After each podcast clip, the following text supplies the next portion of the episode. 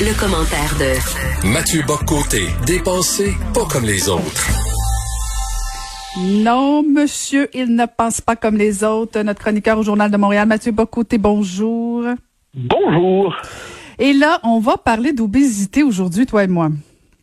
Oui, alors c'est un sujet qui est, euh, qui je dirais, bien plus intéressant qu'il n'y paraît. Parce que, bon, on peut traiter ça normalement comme une question individuelle, euh, ce qui n'est pas de mauvaise chose. Hein. Chacun est responsable de son propre corps. Chacun ne doit, euh, comme je dire, doit avoir le souci de sa santé. Mais là, on a vu plusieurs médecins qualifiés dans la lutte contre l'obésité invités, qui nous invitent à la redéfinir comme une maladie chronique. Donc désormais, euh, on ne peut plus se contenter du fameux perdez du poids, ça va vous faire du bien, mais il nous invite à avoir une approche globale, multifactorielle, pour reprendre le vocabulaire, pour être capable, donc en mobilisant psychologues, nutritionnistes et toute une série de spécialistes pour lutter contre ce qui est véritablement un fléau et certains disent même une épidémie. Alors moi, quand j'ai lu ça, je me suis dit, bon, très bien, il faut tenir compte de tout cela, mais j'ajoute une dimension, me semble-t-il, qui doit être nommée. En fait, tous la connaissent, mais il faut la nommer comme telle. C'est ce qu'on pourrait appeler l'empoisonnement alimentaire collectif à grande échelle qu'on pourrait assimiler à, à l'invasion de la malbouffe dans nos vies depuis quelques décennies et plus encore depuis on une trentaine d'années. Donc cette euh, cette bouffe non bon la malbouffe en particulier, mais plus largement l'industrialisation de, de, l'alimentation, plus largement encore la destruction des rituels euh, liés au repas euh, qui faisait qu'on était capable d'intégrer la, nourriture et les repas dans un, un rythme de vie agréable qui favorisait la santé en dernière instance. Donc, la, véritable question, me semble-t-il, c'est de réfléchir à ce que certains euh, qui parlent une forme d'étrange jargon appellent l'environnement obésogène de nos sociétés. C'est-à-dire cette société qui pousse à l'embonpoint, qui pousse à l'obésité, et une société contre laquelle plusieurs, ça vaut la peine de le dire, et euh, se, se, se révoltent, se rebellent de manière quelquefois agaçante, mais peut-être plus éclairée qu'on ne le dit. C'est-à-dire, il est bien vu de se moquer des, des bobos euh, et autres mangeurs de quinoa, disons ça comme ça, et autres mangeurs euh, de spécialistes de nourriture bio. On aime ça s'en moquer, on les présente comme des espèces de, de post-hippies égarés dans notre monde.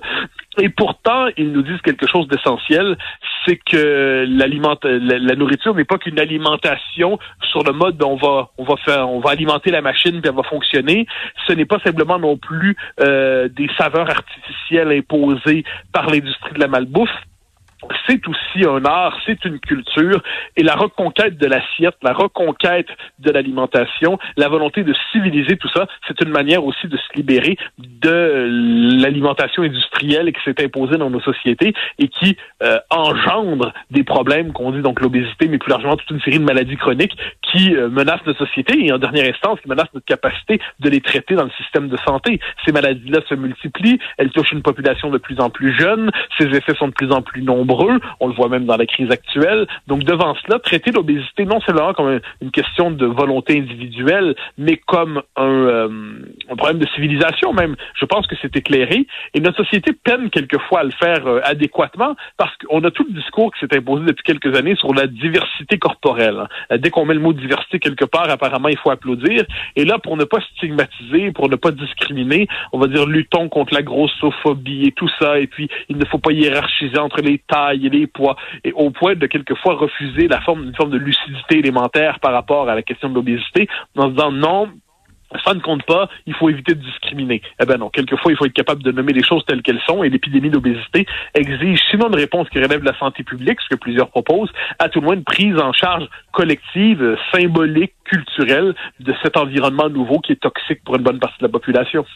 Ouais, mais moi, ce que j'ai vu, Mathieu, dans, dans, dans ce rapport-là, euh, c'est, c'est dans le fond de trouver des solutions euh, pluridisciplinaire, si je peux dire, euh, plutôt que justement de, de, se contenter de dire ben il faut euh, manger mieux, bouger plus, que c'est un peu réducteur.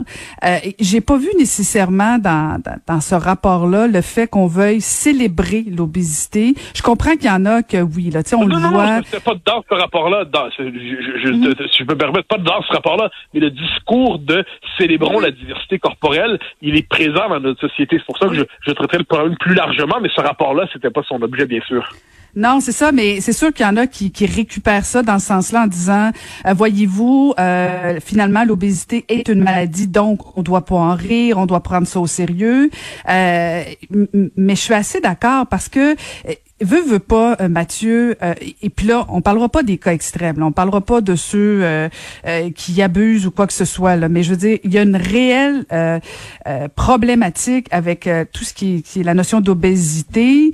Je pense qu'il faut qu'on trouve des solutions plus larges que juste de dire ben, arrêtons de, de, de tomber dans la simplicité de dire qu'il faut manger mieux. Ben c'est plus que ça. Il y a les racines du problème il y a la pauvreté il y a les déserts alimentaires il y a toute la notion d'accessibilité euh, et, je pense qu'il faut qu'on trouve une façon de sortir des drames humains, Mathieu, parce que moi, j'en connais des gens qui sont vraiment malheureuses, des personnes malheureuses, parce qu'elles n'arrivent pas à se sortir de ce pattern-là. Et, je pense que c'est un peu ça, dans le fond, parce que c'est pas simple, Mathieu. Je veux dire, l'image qu'on nous renvoie toujours de la société, c'est toujours des corps parfaits. Or, des corps parfaits, eh, ça existe presque pas, en tout cas pas pas dans la pas dans la normalité là, à part toi et moi là, mais les autres sont pas normaux. Euh, mais je pense mais je pense que il faut qu'on trouve une façon euh, de sortir de ces images là sans nécessairement tomber dans la complaisance de dire ben oui c'est beau être obèse, ben oui tu peux être belle, tu peux être une belle personne, mais non c'est pas nécessairement des solutions gagnantes. Là. Ben moi, je, je, me méfie, je, le confesse, de tout ce qui, d'une manière ou de l'autre, le, discours de l'estime de soi généralisé, j'ai tendance à m'en méfier. Hein, C'est-à-dire, euh, de, ça, commence dans l'essentiel, c'est pas de gagner, c'est de participer. Puis ça finit en disant, euh, c'est pas, c'est pas grave quoi que ce soit, parce que si je m'aime comme comme je suis, ça va bien. Non, là, on est dans des domaines, des, des questions de santé publique qui sont assez élémentaires. Puis moi, je veux pas évacuer la responsabilité personnelle. La responsabilité personnelle, elle existe. On a tous des morphologies différentes on a tous, je dirais, une prédisposition génétique différente. Euh, j'ai quelques amis euh, qui sont certes des amis, mais que je hais à table parce qu'ils pourraient engouffrer 12 pizzas, boire 12 bouteilles de vin, et mm, le, lendemain, et, sur six mois, ils ensuite vont avoir d'excellents tests de santé. Je les déteste. Comment font-ils? Ils ont manifestement une prédisposition génétique à bien se passer, à bien se passer chez eux. Puis il y en a d'autres chez qui ça se passe un peu autrement. Bon. Mais, mais une fois que c'est dit, sachant notre condition, chacun d'entre nous, eh bien, on a une responsabilité individuelle qui est indéniable. Moi, je, je, je, je n'évacue jamais la responsabilité individuelle.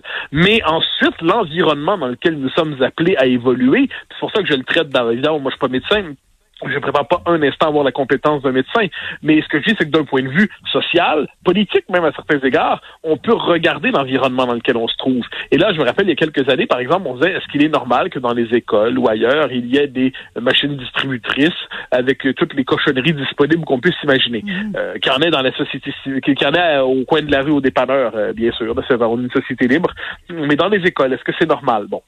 Ensuite, euh, est-ce qu'il est, qu'il est normal que culturellement, symboliquement, on est associé systématiquement, je dirais, les plaisirs alimentaires aux plaisirs simples qui nous viennent avec l'industrie de la malbouffe, plutôt qu'aux plaisirs plus travaillés qui nous viennent avec, appelons ça le travail de la culture. Finalement, l'alimentation est un trait de culture fondamental. On ne mange pas de la même manière d'un pays à l'autre parce que les récoltes sont pas les mêmes partout, parce que les climats sont pas les mêmes partout. Or, l'espèce de normalisation des saveurs artificielles qui, est associé à bien des égards à l'industrie américaine de la malbouffe, eh bien, devant cela, il n'est pas interdit de se dire que redécouvrir le patrimoine culinaire local, c'est une manière aussi de se délivrer de cette industrie de la malbouffe qui euh, empoisonne la société dans son ensemble. Il n'est pas interdit de se dire aussi que le mode de vie qui est le nôtre ne tient pas. Moi, je suis fasciné quand je vois ça, c'est-à-dire une existence écartelée de la voiture, euh, le, le, temps de distance entre la maison et le travail, entre le travail et la garderie des enfants. Ensuite, on cherche à se garder 30 minutes pour faire un peu de sport, et On est pris dans une espèce de, circuit aliénant. Il n'est pas interdit de se dire que ce type de société-là qu'on construit, eh bien, euh, ne, favorise pas, en dernière instance, une existence plus harmonieuse. Ensuite, il n'y a pas de société idéale. Je, ne me fais aucune illusion sur oh, toute société a ses travers. Mais manifestement, l'épidémie d'obésité qu'on voit aujourd'hui, puis qu'il, notons-le, qui est un marqueur social aussi. Ça, c'est, c'est la part inavouée, mais c'est un marqueur social. On le voit surtout quand on va aux États-Unis. Moi, ça me frappe. D'un quartier à l'autre, euh, on, on, on, ne verrait pas les maisons, on ne verrait pas les voitures. On se contenterait de voir les gens, qu'on saurait à peu près dans quelle classe sociale on se trouve. Et c'est un marqueur social aujourd'hui, et, c'est un facteur de discrimination. J'aime pas le mot discrimination, mais à tout le moins, c'est un facteur qui sert à, à distinguer euh, défavorablement les uns des autres. Donc, devant tout cela, c'est cet environnement je dirais, culturel, symbolique, cette normalisation d'une certaine facilité euh, alimentaire, cette normalisation de la malbouffe qui doit être, à mon avis, au cœur de la un élément de cette critique. Ensuite, c'est un programme euh, de, de longue durée. Puis ensuite, on sait qu'on est tous appelés à mourir un jour. Mais d'ici là, il est possible qu'on, si on est capable de nommer l'empoisonnement alimentaire collectif qui nous frappe, euh, eh bien, on aura fait un pas important. Mhm.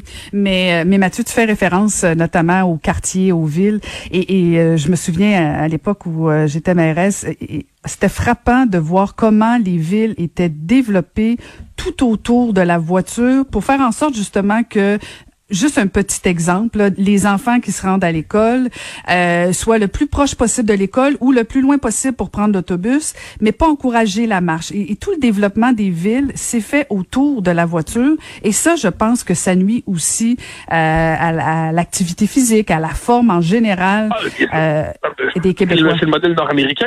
je, pense que l'Amérique du Nord a porté des choses remarquables. Il y a, il y a, il y a un progrès nord-américain au 20e siècle qui est indéniable. Euh, moi, je n'ai pas envie de, de, me mettre à maudire les États-Unis en soi, mais il y a un mode de vie associé à la banlieue nord-américaine qui s'est imposé, qui s'est diffusé, hein, qui s'est imposé au Québec, et puis même quand on va en Europe. Alors nous, on est nous, touristes heureux, on est habitués dans, des, belles villes, les, les, villes centres, les métropoles où tout se passe à pied, puis on les trouve donc bien civilisés les Européens. Mais quand on regarde ensuite, quand on va dans ce qu'on appelle les, la, part périphérique des pays, quand on s'éloigne des villes, on constate que la, la nord-américanisation du monde s'est imposée un peu partout, disons ça comme ça. Mais euh, il n'y a pas de doute qu'une existence qui tourne autour de la voiture, puis moi, j'aimerais dire avec cet exemple-là, on se lève le matin, ça prend 50 minutes de se rendre au travail. On vient ensuite on part à la course parce qu'il faut aller les enfants, il faut aller au gym aussi, il faut faire les courses. Et tout, tout ce temps-là se passe en voiture. Il y a quelque chose d'aliénant, je pense, culturellement là-dedans, quelque chose d'aliénant socialement.